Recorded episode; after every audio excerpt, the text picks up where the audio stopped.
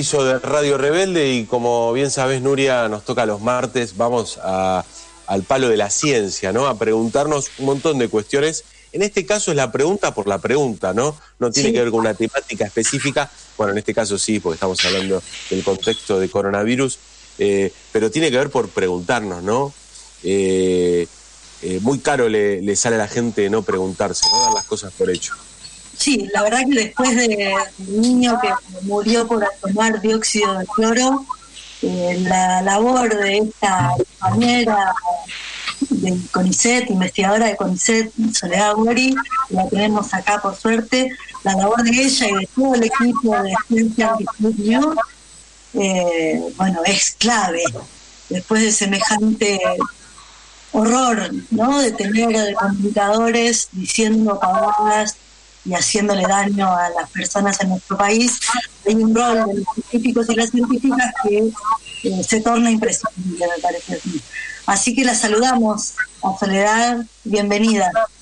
Gracias, buen día a todos y todas, ¿cómo están?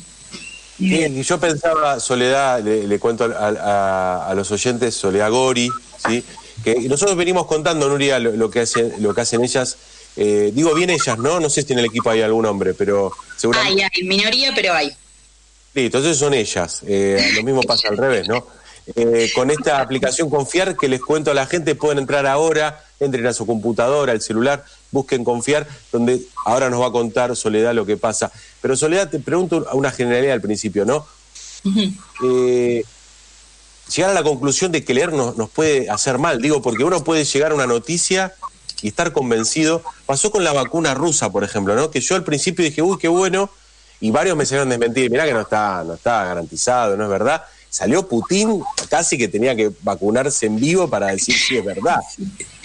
Sí, sí, hay, un tema, ¿no? Con los presidentes, se está pasando con la pandemia, están enloqueciendo de a poco, de a uno, y de los dos lados. Como que vemos que de los dos lados también. Sí, eh, a ver, eh, con esto de la vacuna, sí, justamente con lo de Putin, a ver, había cosas está, tiene tantas chances como cualquiera que está en fase 3. El tema es que la gente no termina de entender eso, me parece, y creo que ahí es clave la comunicación, porque en verdad cualquiera puede ganar esa carrera, digo, mientras que demuestre más rápido los resultados efectivos que van a ser realmente demostrar si tuvo protección o no ante la ante el contacto o la exposición con el virus. En el caso de la rusa el problema que tiene es que eh, no están los reportes. Entonces a nosotros eso ya a los científicos no nos gusta, ¿no? Como cuando no están los reportes, eh, es como creerle solamente a, algún, algún reporte mínimo que hicieron preliminar o a mismo a Putin y bueno, no, no está bueno, digo, si se exige para, para uno, se exige para todos, ¿no? En ese sentido... ¿Por qué crees eso por política, por una cuestión internacional, de seguridad de Estado? ¿Hay alguna, no? No, ¿Hay alguna norma? No, no tenemos idea realmente, sí, supongo que tendrá algo que ver con algo político, pero no, la verdad que no, no sé porque de hecho, ya te digo, todas las otras sí tienen eh, reportes sobre las fases anteriores, ¿no? Como que todavía no estaba ni la fase, ni empezando la fase 3 y no tenía los reportes de la fase 2. Y el tema es que igual embarra un poco la cancha cuando dice que va a tener inmunidad duradera, como más de dos años o dos años, o eso por lo menos es lo que sale ¿no? en los medios y lo que se viralizó, y realmente es imposible, o sea, cualquiera que digo que lo piensa un segundo se da cuenta que es imposible saberlo, ¿no? Que va a tener por dos años. Claro, así que hasta que no ocurra... La, primera primer duda sería la fase 1, fase 2. ¿Cómo se hace? ¿Cómo se hace una vacuna? Digo, Claro, porque vos además hablaste de la carrera, ¿no? De la carrera por la vacuna. Nosotros en esta columna lo hemos conversado, como hay una disputa entre el sentido del bien público del bien social de la vacuna o el sentido de carrera, ¿no? De, parece de carrera comercial. Entonces empecemos por el principio. ¿Cómo se hace una vacuna? ¿Qué quiere fase 1, fase 2, fase 3? Bueno, tiene como justamente varias fases. La primera, como siempre, arranca dentro del laboratorio, ¿no? La fase preclínica o cero se le llama, que en verdad se hacen todas las pruebas de laboratorio, donde se prueban diferentes formulaciones, eh, primero en cultivo, luego se pasa a, lo que es eh, animales de laboratorio y luego sí arranca en humanos en la fase 1, que siempre son pocos eh, muy poquitos, una decena, como para primero ver las dosis, ¿no? Es lo que primero se suele hacer. El tema es que acá estamos viviendo todo como muy aceleradamente y entonces quizás se hacen combinadas las fases. Entonces, en vez de hacerle a, no sé, 10 o 12 voluntarios, lo haces con ya fase 1 junto con la fase 2, expandís un poquito el número de voluntarios y ya no solo ves la dosis, sino que ves la seguridad, por ejemplo, al mismo tiempo, que es lo que se evalúa normalmente en la fase 2. ¿sí? Es lo que vemos normalmente es la, es la seguridad, por eso se hace, que es lo que está en los reportes, por ejemplo, de la Chadox, la de Oxford, que salió ese trabajo completo en The Lancet. que son 1.100 personas, ¿no? Sí, en The Lancet lo que hicieron fue mostrar eh, los resultados de la fase 2, que fue con bastante, un número bastante importante, porque quizá comparándolo con otros, como por ejemplo la de Pfizer o la misma la rusa, son un número mucho más pequeño, porque es 40 y pico en una, 45 creo, y 39 o 38 si no me equivoco. Eh, y bueno, por ejemplo, hacen esas, como te digo, la de Pfizer hizo la combinación eh, como que combinan esas las fases. Entonces ven eh, eh, además seguridad junto con dosis, pero lo que hacen es expandir un poquito más el número de personas. Que eso se trata siempre de ir sumando voluntarios cuanto más avanza las fases, como para nada, justamente si demuestra ser insegura, que no es común igual que las vacunas sean inseguras, los efectos secundarios normalmente son, son eh, no son tan complejos, no son tan graves, ¿no? Son leves, pero más allá de eso siempre se trata de ir con menos gente para ocasionar el menor daño posible, ¿no? Pero bueno, esto se está tratando de hacer lo más rápido posible, entonces se suman, pero en el caso de la de, la de Oxford tiene un número bastante importante, o sea, le dieron a 500 eh, personas el eh, una vacuna y a, y a, 500 personas otra vacuna para en realidad comparar eh, justamente la seguridad de, esta, de la formulación nueva. Y lo que vieron además, no solo la seguridad, sino también si hacía o no anticuerpos y si hacía o no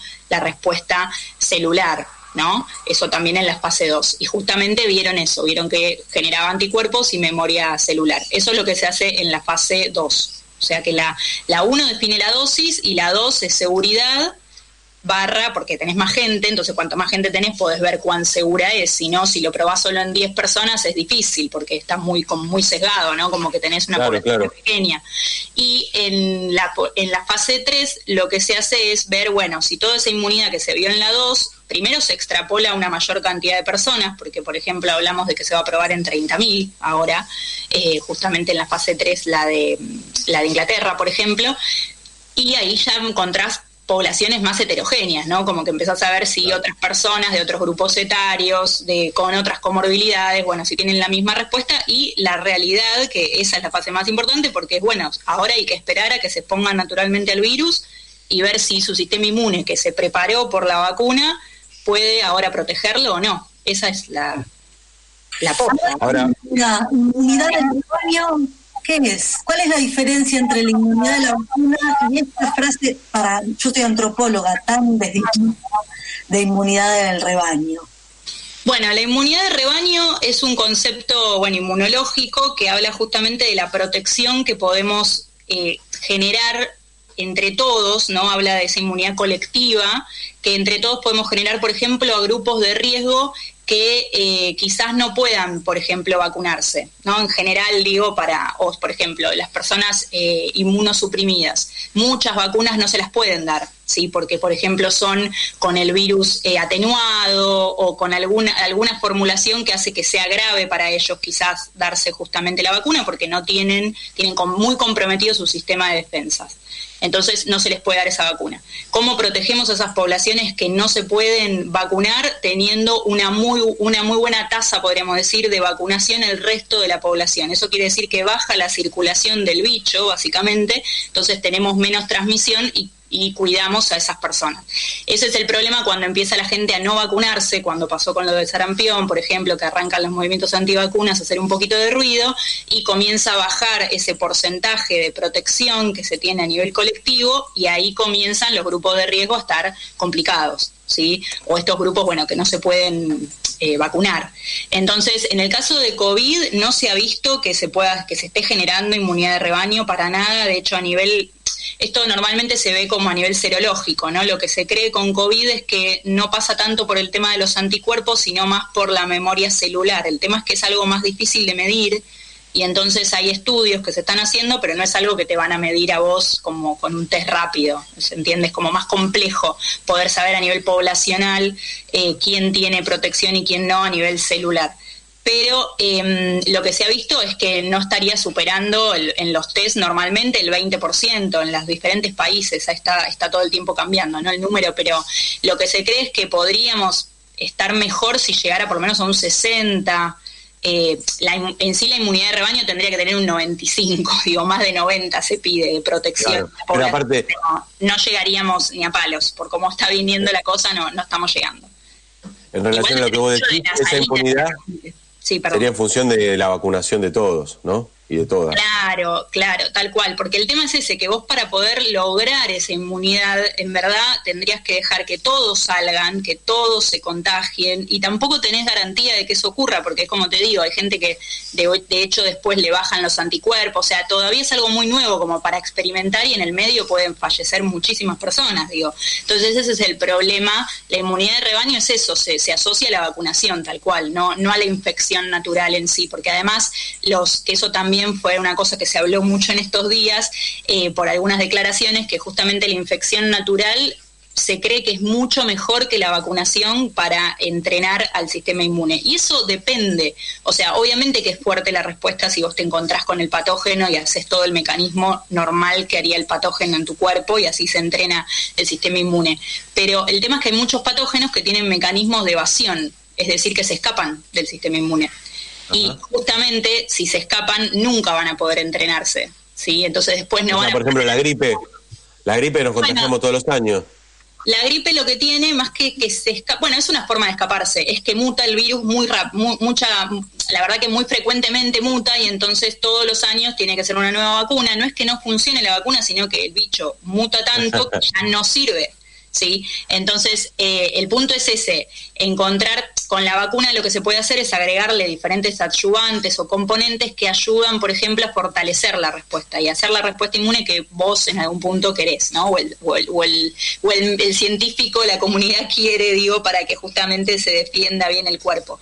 Entonces, eso no lo tenés en, en la infección natural, ¿sí? Estamos eh, rodeadas y rodeados de fakes distintas. sí ustedes inventaron esta ciencia anti-fake news? ¿Por qué la inventaron? ¿En qué se encontraron? Bueno, eh, a ver, nos encontramos creo con todo lo que, que se encontraron todos, ¿no? Al principio de la pandemia, la, la lluvia de desinformación que nos llegaban, las eh, primero la, información falsa que primero que nada llegó por WhatsApp, por las redes sociales, ¿no? Luego impactó en los medios rápidamente, muchos trabajos preliminares levantados por, periodistas que quizás no estaban especializados, entonces comenzaban a publicar cosas que estaban en, eh, en realidad en, en plataformas que son para la comunidad científica, no para que llegue a la comunidad no especializada, con malas interpretaciones de esos trabajos, ¿no? Como que ahora eso se fue eh, vemos que hay un poco más de responsabilidad y creo que en ese sentido estuvo bueno empezar a hacer hincapié en eso porque eh, se comenzaron a asesorarse quizás o a darse cuenta que tendrían que poner por lo menos preliminar. Algunos que otros todavía ponen los titulares como si las cosas fueran así, ¿no? Como si fueran ciertas, aún con un trabajo, no sé, de 10 pacientes. Pero más allá de eso, em, lo que sí empezamos a ver es eso, que había mucha duda en la población, como que pero súper básicas, digo, de, de, creer esto, por ejemplo, que el té caliente te va a curar o que, no sé, si, si pones eucalipto, pasás eucalipto por toda la casa, el virus no entra, digo, cuestiones que quizás están arraigadas más con las creencias también, ¿no? De cada uno. Esto es muy complejo el mundo de la fake, porque en algún punto eh, lo que es, lo que hace, yo hace un tiempo que estoy estudiando este tema, desde el año pasado, y un poco por eso también se origina el grupo, pero el tema es que tienden a sensibilizar y a confirmar algo que vos ya creías, ¿no? Que vos, eh, o sea, la que vos tomás claramente como propia y la que compartís, porque evidentemente hay algunas que van a desestimar van a decir, no, esto es una pavada, no lo voy a compartir, pero otras quizá, no sé, gente que es más por ejemplo, naturalista, suponete, quizás sí va más por la fake de que hay un alimento, un componente o una vitamina que te va a salvar del coronavirus. ¿Y qué hace? La vacuna te mata. Y la vacuna, te mata, Entonces, ¿qué hace? Necesita compartir esa información. Ahora, por ejemplo, con esto, con que la las dudas de la vacuna. Entonces es, no, yo no puedo quedarme con esta información, la tengo que divulgar a mis conocidos. Y los conocidos, como le llega de alguien cercano, dicen, no, este no me va a estar mintiendo. Y nadie chequea nada. Entonces, en, ese, en esa cadena es donde se va deformando la realidad y las fake tiene eso, porque además te tiran dos o tres, ni hablar cuando aparecen los falsos expertos, que encima te tiran tres, cuatro términos complejos y ya crees que tienen razón, obviamente. Claro, te hablan de anticuerpo, de inmunidad o de, no sé, eh, cualquier palabra difícil y decís, este la tiene clara. Eh, entonces, sí. No, no, sí, sí, No, eso, que básicamente fue un poco una idea, nos estaba llegando a muchos de nosotros que muchos nos conocemos, fuimos compañeros de trabajo, ya estábamos participando en el o sea, haciendo las planillas para el voluntariado, para testeo, porque laburamos casi todos, en, o sea, todos laburamos en el área de salud y hacemos o técnicas de biología molecular o, bueno, relacionados a inmunología, con lo cual ya arrancábamos queriendo hacer algo pero faltaba mucho en ese momento todavía para que se necesitaran manos. Ahora están desbordados casi los chicos, de hecho tenemos tres compañeros que están testeando en el grupo pero además de hacer anti-fake, todo hacen ellos voluntariamente, ¿no? Pero bueno, entonces ahí rápidamente dijimos, che, hay que darle una salida colectiva a esto, tratar de utilizar nuestro privilegio, que es el acceso a las fuentes, saber qué, cómo buscar y cómo chequear la información, y eh, se lo ofrecimos rápidamente también, mientras que lo estábamos gestionando, a CONICET, que es el organismo que justamente nos aúna a todos, y de, para hacerlo más que nada de una manera oficial y también para que justamente después del desprestigio que tuvo el organismo en los últimos años, también me parece que está bueno que, se vea en ese marco oficial, como que, bueno, voluntariamente estábamos poniéndonos a, ayudar a hacer de alguna manera algo por la gente, sí. Soledad, eh, no me quiero ir, no, no, no quiero que terminemos esta columna sin preguntarte algo que, que está haciéndose mucho gusto por parte de la población. Yo nunca pensé que tenía que discutir con alguien que la Tierra es redonda, y me ha pasado. Sí. Seriamente, con gente, preguntarle en serio, me estás diciendo eso, y, darle argumento de por qué la Tierra es redonda, ¿no? Mm. Eh, eh, bueno, ahora hay que, hay que explicar que el dióxido de cloro no hace bien. Y yo, he gente conocida que me ha dicho, no, no, yo lo tomé che, y me hizo bien. O sea, quiero, quiero, nos enfrentamos con eso, ¿no? Sí. Con ese, el sesgo de, confirmación que hablábamos, ¿no? Que la gente busca lo que lo que lo convence. Y yo lo probé y me fue bien, me, hizo bien. Y hay especialistas que lo defienden. Hay dos bibliotecas de la ciencia, ¿no? Que mm. están a favor y en contra. Y los que están a favor seguro son los laboratorios. Digo, hay una... Sí. ¿Nos puedes explicar qué es el dióxido de cloro y por qué no hay que tomarlo? Bueno, sí. Primero igual quiero decir una cosa porque también tiene que ver con, más allá del dióxido, con todo lo que se está hablando en el último tiempo. Me parece que lo importante es basarse siempre en las evidencias. Si no, quedamos con ese sesgo que lo tenemos todos, mismos los científicos también. y quizás ahí es donde empieza el problema de Em, las opiniones, ¿no? Y justamente nosotros no nos basamos en opiniones, o sea, yo puedo opinar lo que, sé yo, puedo creer en Dios, pero me baso en evidencia para hacer ciencia, ponele, digo, por decir, pero no es que voy a asociar a Dios con las cosas que pasan en los experimentos.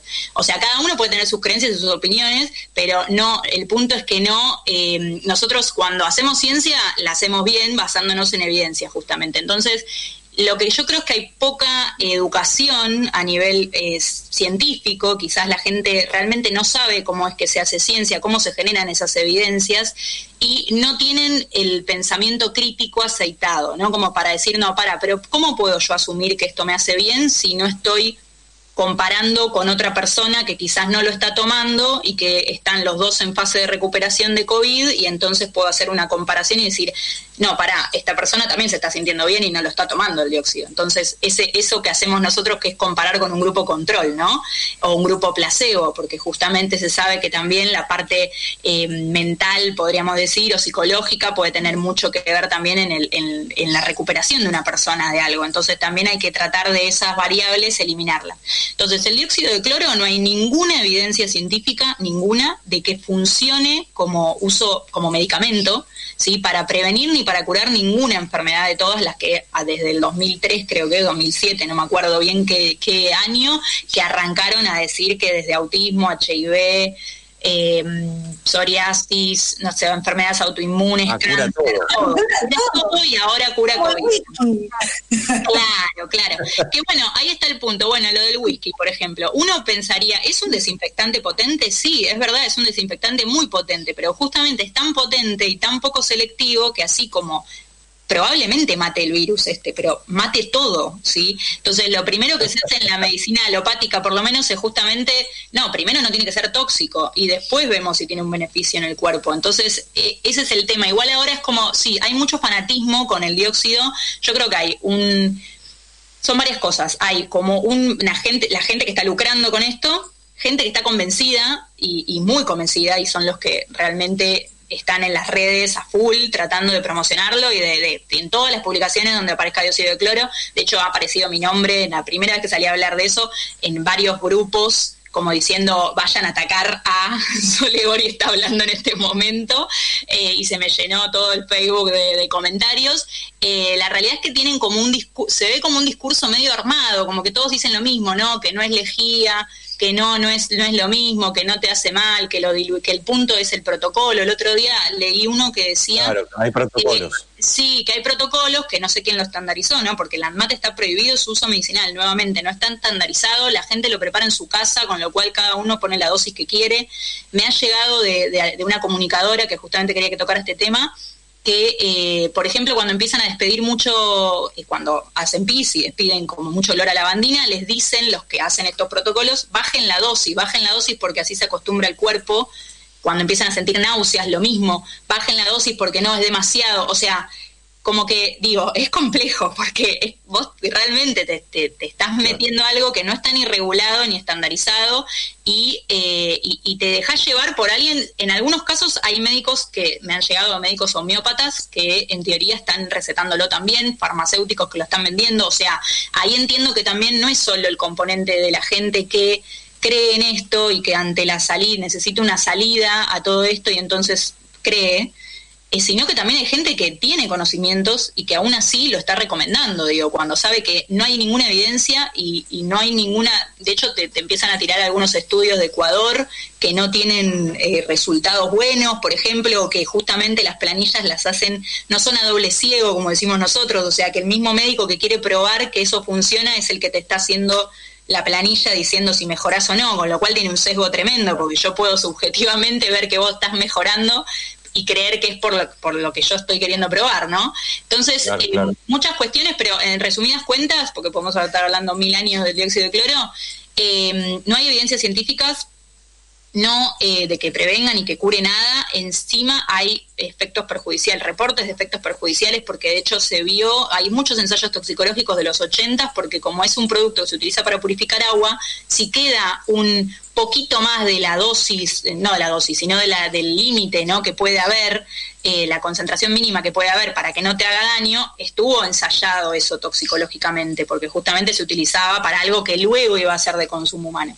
Entonces hay miles de reportes en ratas, mismo de personas, donde se ven los daños que puede llegar a tener, que pueden ser tan graves como ser fallos hepáticos, renales, multiorgánicos, como le pasó a este chiquito, por ejemplo, eh, porque básicamente es un, como les decía, un accidente muy fuerte y que, eh, por ejemplo, lo que primero se ve es que hace más difícil el, pasaje de gases, ¿no? El, que llegue el oxígeno a los tejidos, por ejemplo. Entonces eso ya genera un fallo multiorgánico importante y que depende obviamente también de la dosis que, que tomen, seguramente si se, se, pasan de rosca puede llegar a la muerte y en un chiquito en particular, como no está hecho de ensayos clínicos, por ejemplo, para tomar este caso en particular, obviamente que eso no está tampoco o sea, ¿cómo hicieron? Eh, eh, ¿Cómo supieron qué dosis le tienen que dar? fíjense que hasta en un medicamento uno no sabe, uno le tiene que dar distintas dosis a un, a un chiquito por su peso, por, por su, el desarrollo de sus órganos también. Entonces, no hay nada estandarizado, nada se sabe y es una persona X que te dice por redes sociales que tenés que darle a, tu hijo. Me parece que es terrible. ¿no fue Trump? Fue Trump el que, el que dijo podemos tomar un, poco de lavandina, porque de hecho la lavandina es, es el es un, ¿no? Tiene cloro. Es, una, es un familiar, el dióxido de cloro es un familiar, no es la misma molécula, pero es un familiar y, lo, lo, que hace desestabiliza las membranas y en ese sentido es, es, similar el efecto. Lo que pasa que es esto que te digo, hay que tener cuidado porque se agarran de los errores, viste, de, ah, de uno trata de divulgar de una manera como sencilla y te empiezan a decir, no es lejía, no es lejía. Claro. Eh, para ir cerrando, contanos un poco cómo se usa la página. Digo, eh, la inventaron, entonces vos decías con el CONICET, la sí. con Telegram, sí. y hay una cantidad de información, es bárbara, ya lo dijimos un montón de veces, un montón de programas que la vayan a mirar, que se llama Confiar. Mm, pero cómo se estaba pensando, bueno, cómo respecto de las preguntas que eh, aparecen entre nosotros, en nuestras familias, las inquietudes, los deseos de que esto termine, digamos. ¿Cómo, se interactúa con la página? Bueno, en la plataforma es, es, quizá un poco más difícil interactuar, nosotros interactuamos más por las redes sociales nuestras, eh, que son arroba anti-fake news ahí tenemos más interacción con la gente, pero nosotros igual en la plataforma Confiar, todo lo que dice Fuente Conicet es la contribución científica nuestra, también hay cosas que no tienen que ver con, el virus en sí o con ciencia en realidad, eh, con la parte más científica, eh, y ahí sí no tenemos nada que ver, pero en la parte que es científica sí estamos nosotros detrás, y e igualmente la plataforma tiene un buscador donde uno puede colocar, eh, en ese sentido anda perfecto, uno puede colocar rápidamente la palabra clave de lo que está buscando y le saltan tanto los verdaderos o falsos, que es una de las secciones, como las fake news en sí, que son más que nada las que impactaron en medios o que tenemos quizá una cadena de WhatsApp, algo que es más eh, visual, que la gente puede asociar rápidamente, cadenas que fueron reenviadas mil veces, entonces la gente ya sabe de lo que estamos hablando. Verdaderos o falsos o apresurados, en verdad, porque sabemos que no todo es verdadero o falso, ¿no? Y es una forma en realidad de comunicarlo, pero obviamente que no hay verdades y falsedades en la ciencia, sino que más o menos evidencias, consensos o no, que en este punto es medio difícil llegar a veces a consensos en COVID porque, bueno, es una pandemia y todo el tiempo estamos eh, agregando nuevas evidencias.